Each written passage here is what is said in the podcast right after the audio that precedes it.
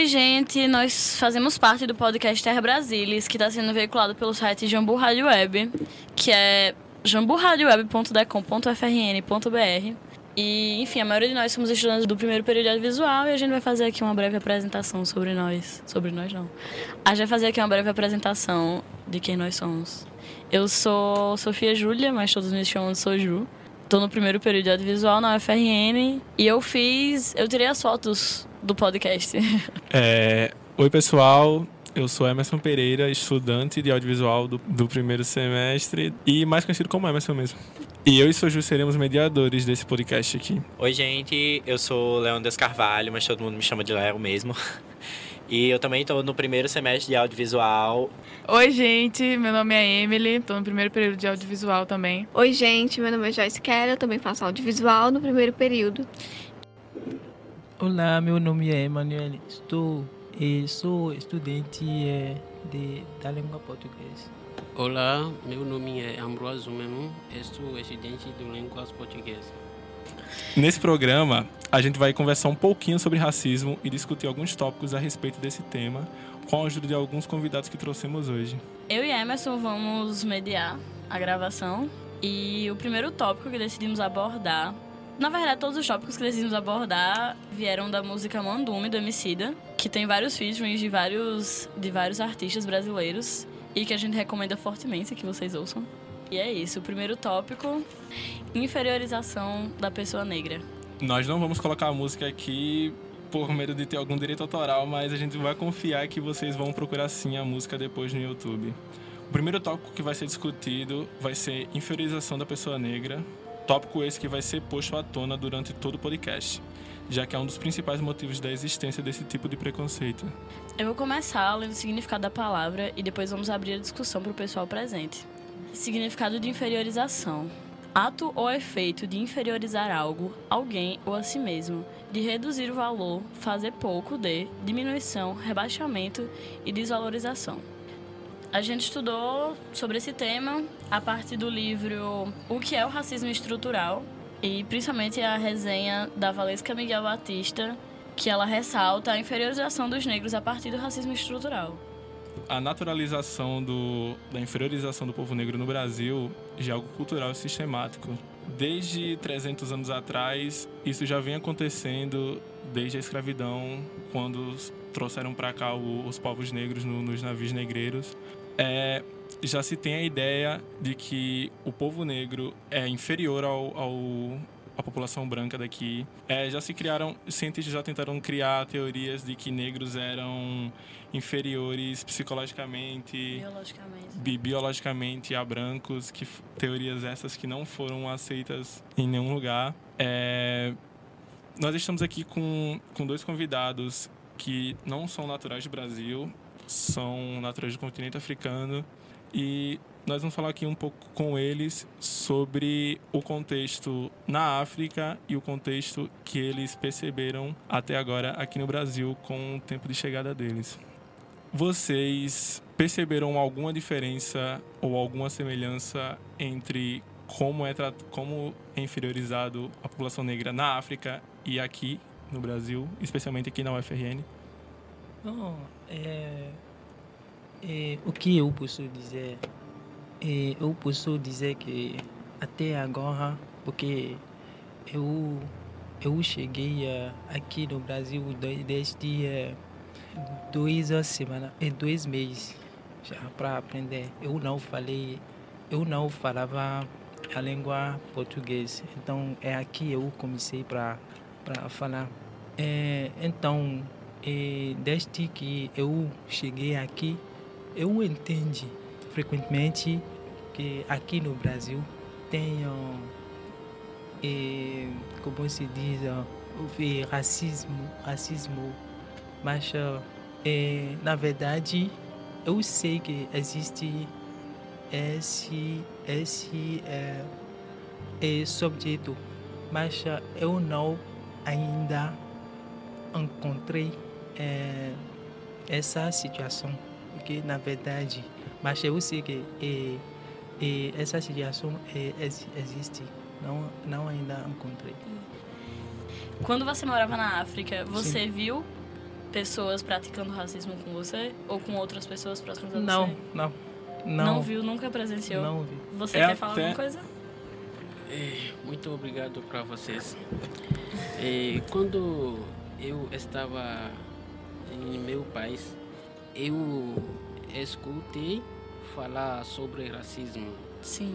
e particularmente eh, no país Brasil, que no Brasil é um país que pratica muitos racismo, mas depende do estado, e tal como eh, o Rio de Janeiro, por exemplo, eh, estado do Sul eh, gosta de praticar racismo, mas desde que eu cheguei no Brasil até agora eu não encontrei uma coisa de forma do racismo até agora. Sim.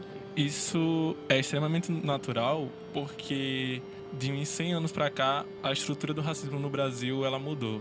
Ela deixou de ser algo tão na cara assim, de alguém chegar pra você e falar que você é um preto e etc, lhe xingar, e se tornou algo bem mais velado. Isso acontece, por exemplo, quando você está andando na, na própria universidade e você passa por alguém branco de noite e ele tem aquele medo de você assaltar ele, por exemplo. Ele não necessariamente vai chegar e vai falar que você vai assaltar ele e que ele está com medo de você, porém as atitudes deles vão falar muito mais do que a própria boca. Sim, até porque existe muito a noção de ninguém quer ser uma pessoa racista, então eles não falam as coisas, sabe? Mas o comportamento, talvez, eu vejo que, pelo menos aqui, se manifesta mais dessa forma o racismo. Exa- exatamente, porque eu tinha um amigo, ele já encontrou uma forma do racismo.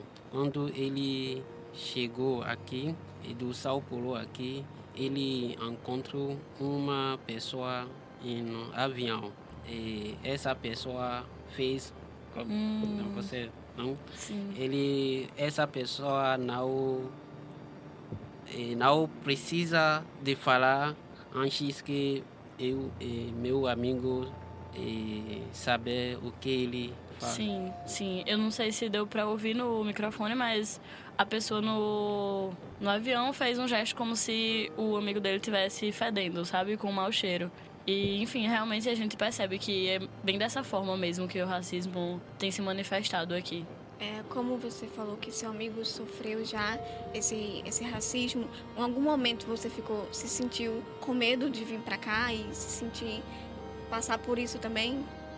É, como é, não é, é, é, é, essa situação não passou com eu, então eu tenha mal, acho não mais. Porque, porque eu sou uma pessoa, eu não tenho vergonha, eu eu é, eu não tenho vergonha, mas ah, quando eu entendi essa é, nível, eu estive um pouco mal, porque eu acho que a gente está, a gente é me, mesma pessoa, porque ninguém é, perguntou é, ser assim, ninguém é, escolheu, é, escolheu, esco- escolheu é, a cor de seu pele Uhum. aqui. Eu não. É, é possível. Esse caso é, pode ainda repetir. Sim. Mas acho que quando você sabe já que tenham alguns casos assim, você deve te preparar Sim. aqui, Uhum. ok? Então, eu sou assim. Não sei se outra pessoa vê essa situação como eu, eu vejo essa situação, Uhum. que é minha opinião Sim. sobre essa situação. Sim.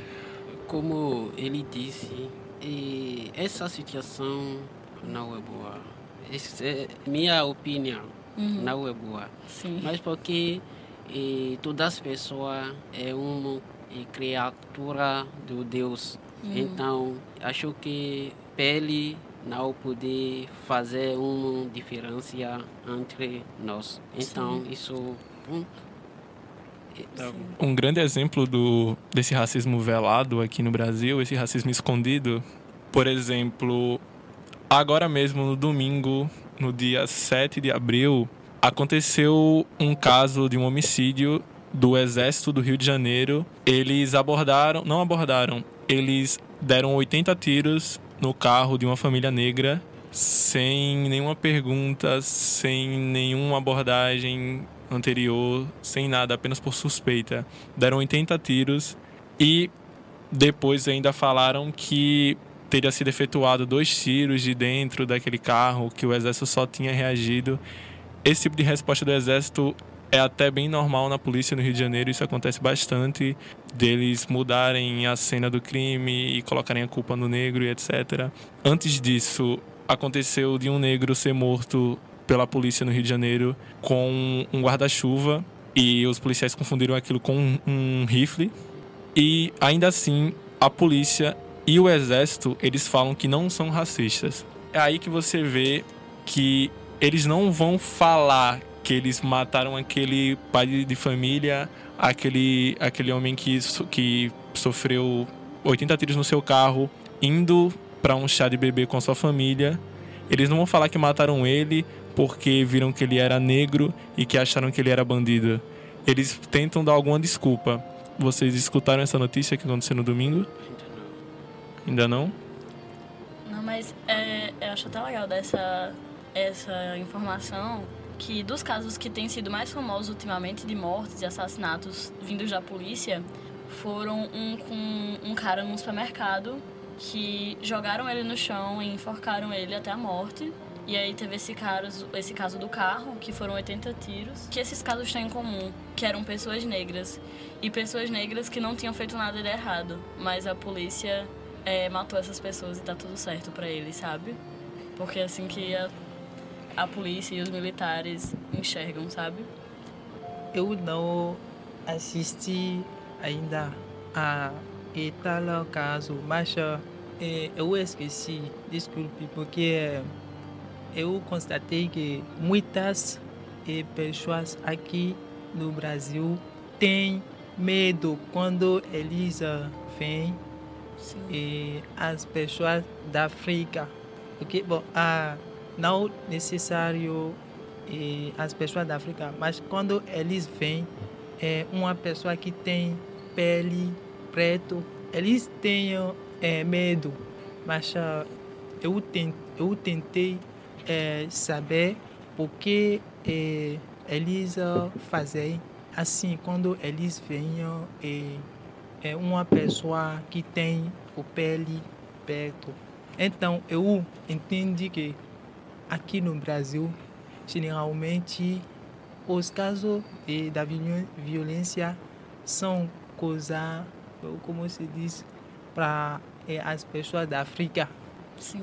Então é porque quando as pessoas, não é todas as pessoas do, do Brasil, mas tem alguém, pessoa, quando eh, eles te veem assim, eles, ó, prefe- eh, eles preferem se retirar Sim. que ah, mas eu acho que não é problema para mim, Sim. porque eu sei que eu não sou perigoso. E, e você. E posso e perguntar a vocês? Sim. eh, Vocês, o que você acham do, do racismo? O que a gente acha do racismo? Sim. Eu sinto que ele não é uma coisa presente na minha vida, porque eu tenho uma pele branca e eu nunca sofri nada do tipo. E a maioria das pessoas da minha família são tem pele branca ou indígena e eu nunca presenciei nada. Então, o máximo que eu já vi foi pessoas falando que as pessoas da minha família que são indígenas tinham pele feia porque marrom, sabe? Porque tinha cor marrom na pele, não eram totalmente brancas, como algumas outras pessoas da família. Mas eu nunca tive contato com racismo na minha vida, assim, tipo, de sofrer essa ameaça, sabe? Eu já presenciei casos de pessoas, talvez, que estudassem na mesma escola, que sofreram racismo, mas nunca pessoas próximas a mim, na minha família, enfim. Eu, por morar em periferia e ter nascido em periferia, o racismo é algo que está assim bastante no meu dia a dia, é uma coisa que eu vejo bastante desde quando, por exemplo, eu e meus amigos vamos sair de casa, a primeira coisa que nossa mãe vai falar é perguntar se a gente não esqueceu os documentos para caso tenha alguma abordagem policial. Ela sabe que se eles nos abordarem de madrugada e não tiver ninguém lá como testemunha, não se sabe o que eles vão fazer. O, o que acontece no meu dia a dia é que eu tenho traços negros como cabelo, a boca e outros traços mais europeus, com minha pele não ser tão escura e etc. E vejo que desde sempre apenas os meus traços africanos eram zombados, como por exemplo o meu cabelo desde sempre e até hoje boa parte da minha família não gosta dele, fala que é para eu cortar e etc. É motivo de espanto na rua. Na própria escola eu era zombado pela largura da minha boca, pelo próprio cabelo, pelo nariz. O racismo é algo presente e eu demorei para entender como ele era como, como funcionava o racismo aqui no Brasil. Por isso que eu entendo que vocês que estão aqui há dois meses ainda não conseguiram perceber aquilo, que é algo talvez um pouco demorado, porque aqui no Brasil é algo muito escondido. Enquanto uma pessoa, por exemplo, há duas semanas atrás, é, duas garotas no Rio de Janeiro xingaram um funcionário, um funcionário do, do Bob's de preto fedido, preto feio, falaram que era para ele limpar tudo lá que, que elas estavam mandando, etc. E depois mesmo daquele vídeo, depois de ter uma coisa na cara que elas eram racistas, que elas praticaram racismo, elas foram se retratar nas redes sociais, se defendendo e falando que não eram racistas, que aquilo tinha sido um erro e etc. Então, é uma coisa que você que eu demorei para entender como acontecia, mas é uma coisa que está bastante presente assim no meu dia a dia. Eu nunca sofri racismo, mas tipo eu já tive várias amigas que tipo falaram que tipo elas entraram no shopping e mesmo que elas estejam completamente vestidas perfeitas, não que uma roupa caracterize o que você é, né? Mas tipo, ficava todo mundo olhando para ela. Aí tipo, eu sempre, eu sempre fiquei pensando, poxa, para você ver como as pessoas são. Elas julgam você não pelo, pelo que você tem, nem pelo dinheiro. Se você é negro, não importa o quanto dinheiro você tem, sabe? Se você é negro, você possivelmente você não presta. Então, assim, eu fico meio que chocada, assim, com isso. Apesar de eu nunca ter vivido, sabe? Mas, tipo, eu já conheci várias pessoas e tal no meio. É... Por exemplo, tem dias que eu vou ser com meus amigos que um certo dia a gente, a, a gente tá voltando de um lugar um pouco longe da nossa casa e aí estavam quatro pessoas, quatro com Black Power e tal. E aí no meio do caminho a gente veio meio que tentando imaginar a reação do que o que as pessoas estavam falando quando viam a gente, sabe? E aí, por exemplo, enquanto a gente via, a gente viu, viu três mulheres na porta de uma casa, daí um dos nossos amigos falou, viu a gente agora, provavelmente estavam falando, ei, vamos embora, vamos embora, fecha a porta. Aí o que aconteceu? Fecharam a porta e as outras duas foram pro outro lado da rua quando a gente, um pouco mais à frente, a gente tava chegando na esquina e a gente falou: aquela família ali tem 10 pessoas ali. Quando, ela, quando elas verem a gente, vai todo mundo se espalhar. O que aconteceu quando eles viram, quando elas viram a gente, todo mundo um foi para um lado, outro foi para o outro, todo mundo se espalhou. Então, é o que eu disse, é algo bastante velado, porém depois que você entende a estrutura do racismo e você começa a olhar em volta, vai ser uma coisa que vai estar bastante escancarada na sua frente. Eu acho que tenho o racismo, ok? Mas uh, a gente deve entender que o racismo tem no quase eh, país do mundo, Sim. mas uh, do, eh, uma maneira diferente. Sim. Ok? Então, eh, não é eh, no Brasil só tem o caso do racismo. Quando você vai sair daqui, por exemplo, você vai uh, viajar para ir, uh, ir, por exemplo, na Europa. Você sabe que tem as pessoas daqui e, e do pele e branco quando ele ele vai ir viajar para ir na Europa ele ele pode é, encontrar um caso um caso do racismo pode é, se realizar com ele Sim. porque é, eles dizem é, frequentemente que quando é, seu país por exemplo, seu pai é, é uma pessoa da África é, e, por exemplo, sua mãe é uma pessoa branca, eles vão fazer uma, um filho é, não Mestiço. sei, mestiço. Sim. Então, eu quero que você é, entenda que mesmo você é mestiço, Uhum. e quando você vai chegar é, na Europa, é possível Sim. é possível que você assistir ou uma, um caso de, eh, do racismo se eh, realizar com você. Sim. Então, não sei, mas eu me pergunto se é possível que o caso do racismo eh, eh, aca- acabar um dia. Sim. Quero que quando você vai terminar de falar, você só... Muito obrigada por ajudarem a gente Ah, a de gravar. nada.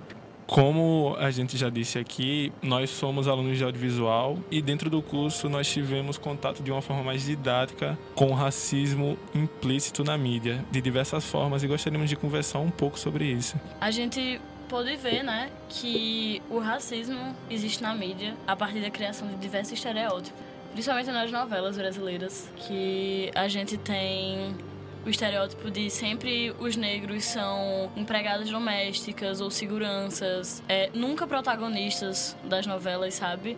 Às vezes até quando são protagonistas só existe o protagonista negro e não existem outras pessoas representadas na televisão e na mídia em geral, no cinema, enfim. Quais vocês acham que é a importância de ter representatividade negra na, na televisão? Ok, é, para mim, é, é, primeiro, eu acho que é uma boa coisa, porque é, até agora tem muitas pessoas que não sabem ainda é, o que é o racismo, você Sim. sabe? Porque, por exemplo, quando você vai na África, é, tem muitas pessoas que moram longe da cidade e até hoje eles não ainda eh, como se diz eles não ainda até eh, terão assim eh, sorte de vir ou de visitar a cidade de seus pais. Então quando essas pessoas vão sair ou viajar para ir na eh, outro outros países você te pergunta como ela é essa essas pessoas vão não sei como eu vou- vocês sabem como é essa pessoa quando ela vai talvez eh, quando ela vai eh, elas vão assistir esse caso. Como é, eles elas poderiam e pegar pegar pegar isso. Não é eu acredito que é boa porque desde seu país você pode já é, saber o que acontecer na outros países e sobre esse, essa mesma e coisas, situação. Falando sobre um pouco de representatividade negra no Brasil, isso é uma coisa que vem crescendo em alguns meios, como por exemplo na música. O rap, por exemplo, é uma música de cultura negra. E até 2016 no Brasil não, não era o que estava acontecendo. A maioria dos artistas que faziam sucesso eram brancos. A cara do rap no Brasil até 2016 era branca por, na sua maioria. E a partir de 2016 veio meio que criando um, um em forma de hashtag na internet, uma coisa que era pretos no topo, que eram para para tentar colocar o máximo de artistas negros que faziam rap que eram bons e que a mídia e o, a indústria da música não dava espaço para eles tentar a própria a, a própria comunidade do rap tentar alavancar eles entende? É, hoje em dia isso está bastante presente quando por exemplo algum algum jovem de periferia negro ele agora pode olhar para o rap e ver que lá tem pessoas como ele, pessoas negras que saíram do mesmo lugar que ele e que conseguiram estar lá. Ele pode se, se ver em alguém. A mesma coisa acontece nos filmes, quando, por exemplo, no novo Spider-Man que vai ser lançado em 2019, vai ser feito com o protagonista vai ser em um universo em que o Spider-Man era um jovem negro, que é uma coisa que não é tanto tão comum, já que é difícil você ver heróis negros, é difícil um jovem negro olhar para para TV, olhar para histórias de cinema, olhar para para música e ver alguém, ao menos aqui no Brasil, ver alguém parecido com ele e imaginar, por exemplo, é, se aquela pessoa veio do mesmo lugar que eu e conseguiu chegar ali, eu também posso conseguir. Não era algo que era tão acessível para eles. É, e tem outra coisa importante que no Brasil, eu não sei em outros lugares, mas no Brasil a gente tem uma proximidade entre televisão e rádio e as, a maioria das mídias com os telespectadores de uma forma em que eles se inspiram no que eles veem na televisão. Eles imitam até pode usar essa palavra, o que eles veem na televisão. Então, eu acredito que seja bastante importante a representatividade na TV, no cinema e na maioria das mídias, justamente por esse motivo, porque se você não vê pessoas negras na televisão, se você não vê pessoas negras no cinema, as pessoas que assistem acham que as pessoas negras não existem na vida real ou até que existam, mas que elas não estão, elas não estão nesses locais que elas na verdade estão, sabe? Se você não vê médicos negros, se você não vê advogados negros, se você não vê cantores negros, quando você entra em contato com essas pessoas na vida real, isso desperta um tipo de. Assim, essa pessoa não reconhece que aquela pessoa realmente está ali ocupando aquela posição.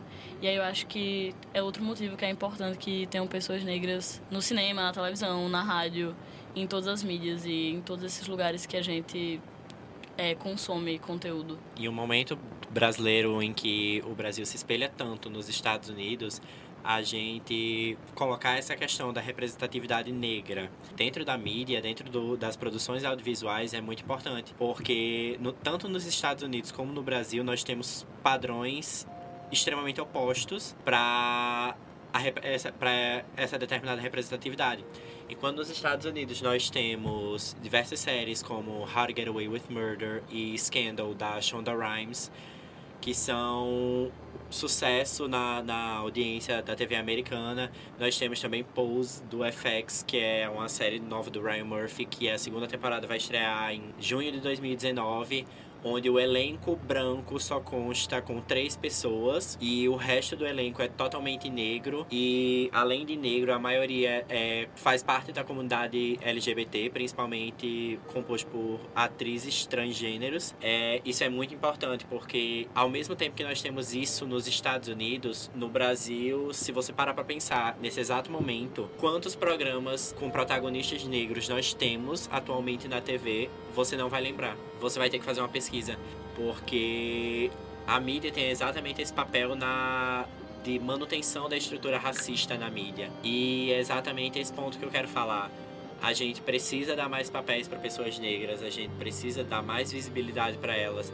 Não nessa forma da estrutura racista que nós temos hoje, de não dar histórias das pessoas negras que elas mesmas compõem. É, de dar espaço, de dar voz para ela, como recentemente nós tivemos aquela novela Segundo Sol, que acabou recentemente na TV Globo, onde a novela se passava no local, no local do mundo onde mais tem pessoas negras depois da África, que é a Bahia, e os protagonistas eram brancos.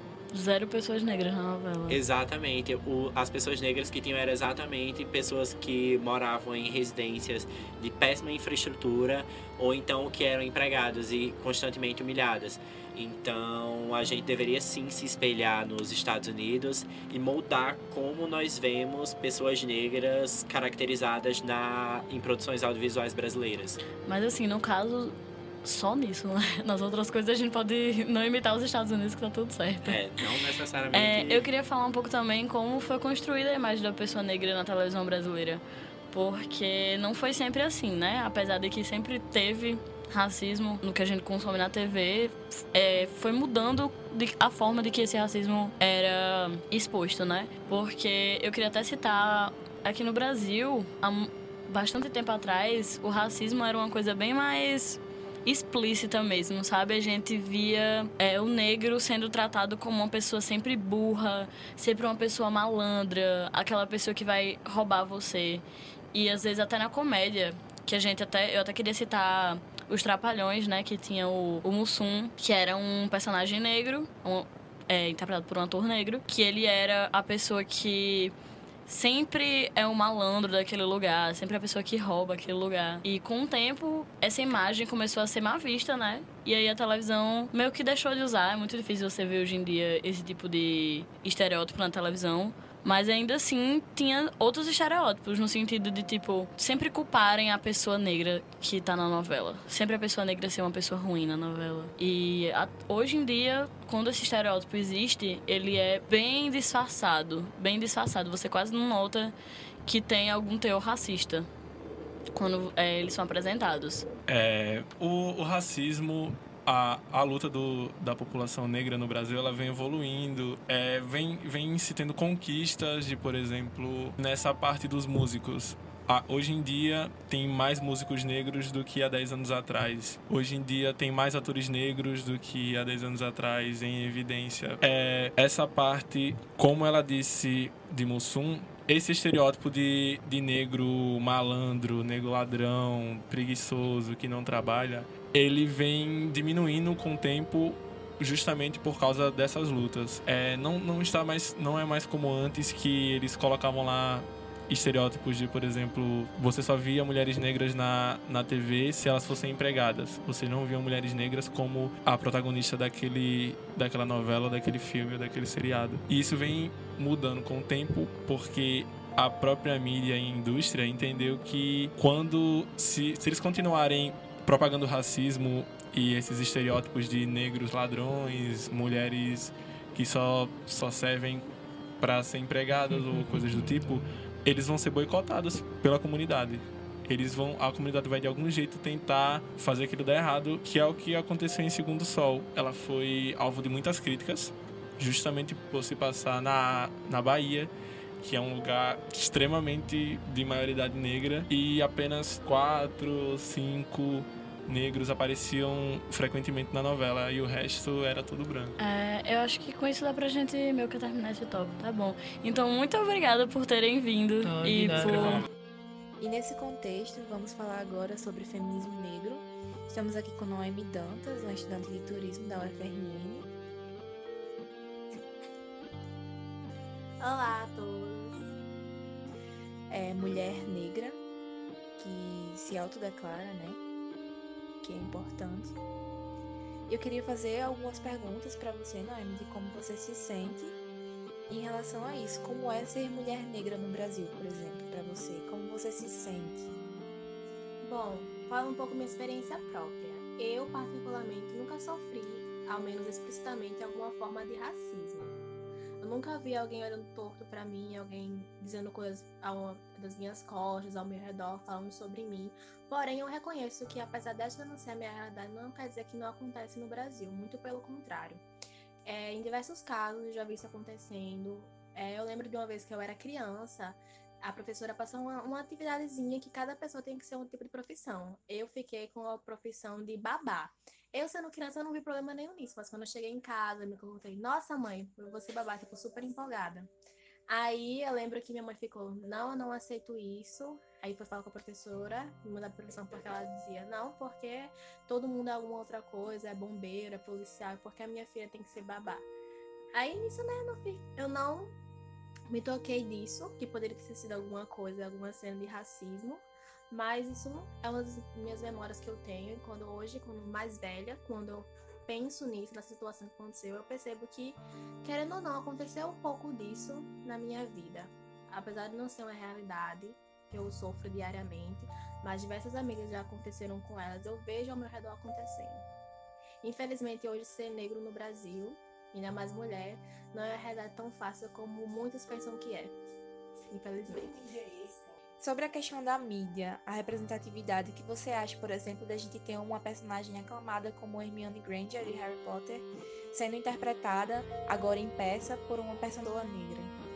Bom, quando a gente pensa, vamos mudar assim quando a gente tá lendo um livro e tem uma descrição sobre um personagem. Muitas pessoas, é, geralmente quando vê um personagem, até mesmo nós somos negros, tipo, nunca imagina que é uma pessoa negra. Você tem a descrição. É, J.K. Rowling deixou ele deixou a descrição dos personagens dela é, muito vaga, justamente para quem lesse pudesse identificar, pudesse criar um personagem que quisesse. Se eu não me engano, Fernanda Hermione, só que ela tem cabelos castanhos muito cheios, os olhos castanhos também, os dentes meio afastados. Enfim. Quando apareceu essa peça da Criança Amaldiçoada, se não me engano, tradução em português, e a atriz que, apresenta, que interpretou a Hermione sendo negra, lembro que causou muito alvoroço. Tipo, essa não é minha, minha Hermione, eu não vejo ela assim. É interessante quando você vê isso, é, justamente por ela ser negra. Até porque nos filmes a gente viu ela sendo interpretada por uma atriz branca, a Emma Watson. Então é um baque, mas mesmo assim, por que é um baque? Por que é um susto tão grande? É um personagem, porque um personagem só tem que ser especificamente essa fórmula uma mulher branca, bonita, talvez, né? Porque a beleza a gente tem que ver. Por que isso acontece esse baque tão grande? Também, é, até mesmo com outros personagens como Harris, porque no, muitos artistas hoje em, é, desenham os personagens como eles vêm. E muitos artistas desenham Hermione como sendo uma mulher negra, perfeita e tal, lindo e maravilhoso. E também muitos outros veem Harry de uma forma muito diferente. Eu lembro que eu vi algum artista que desenhava Harry uma forma completamente diferente de Dursley, que eram descritos como louros, de olhos azuis, como uma pessoa negra e que isso era ainda maior motivo para os Dursley terem ódio dele. Então eu acho isso incrível. É o o X da questão está em por que é estranho, por que é errado quando o personagem é visto como negro ou negra e por que não como branco. Tipo, porque especificamente quando você é negro. Existe muito isso nas nas mídias em geral, um, filmes, séries, é, watchwashing, que acontece não somente com pessoas negras, mas também pessoas de cor. Como os chineses, a gente pode ver isso em diversos filmes. Por exemplo, o que me vem agora na mente é a versão do live action de Avatar, Luna de Aang, que os personagens de Sokka e Katara, que são personagens negros, a gente vê pessoas de pele escura, foram, foram interpretados por atores brancos e também uma atriz que é muito comentada falar isso de ocupar o lugar de pessoas de raça, de cor, de raça, é Scarlett Johansson, que ela interpreta, acho que é Ghost in the Shell, que era uma personagem japonesa interpretada por uma mulher branca, americana, então isso acontece muito. Também um outro caso de choque, porque é negra, foi quando em Jovens Titãs, agora virou uma série da DC, e a personagem estelar que é um alienígena, tinha pele laranja e foi representada como uma mulher negra. E isso tá acontecendo o maior bafafá, porque, nossa, porque ela é negra, seu nome estelar. E muitas pessoas falam, tipo, nossa, a personagem só está errada porque ela tem a pele negra. Então a gente vê muito disso. É, muitas pessoas já têm aquele conceito enraizado de não imaginar. Eu lembro que dizia assim: é, desenho, imagine um homem branco. Se faça essa pergunta diz que se você estivesse contato com alienígenas assim, que ele perguntasse como é que é um homem, como é que você descreveria esse homem? Eu mesma, quando vi essa pergunta, eu pensei exatamente no modelo europeu de como seria um homem branco, alto, de cabelo claro, de olho claro. Mas essa pergunta, como o racismo está tão enraizado dentro de nós, e que, como mesmo você sendo negro, você não consegue imaginar um homem negro como representante da sociedade, quando a humanidade nasceu da África.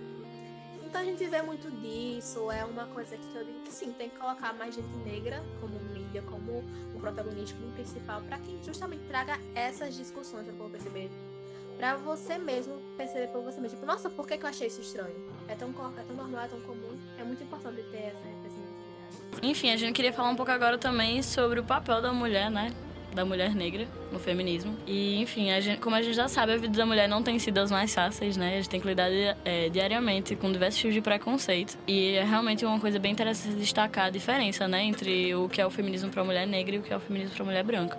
Nós vamos falar um pouco sobre afetividade e solidão da mulher negra que consiste em. A solidão da mulher negra é algo que vem sendo estruturado desde o... a escravidão. Desde os tempos da... da escravidão, a mulher negra foi... foi se criando o estereótipo e aquela consciência de que a mulher negra era algo que não servia para casar era aquele objeto sexual que, que era que você usava e depois descartava e ele não servia não servia para isso e essa ideia, não da mesma forma, porém, hoje em dia ela ainda se perpetua quando, por exemplo, um homem, até mesmo um homem negro, ele fica com cinco mulheres negras, ele tem relações com cinco mulheres negras e não namora com nenhuma, não tenta assumir nenhuma, não quer assumir nenhuma.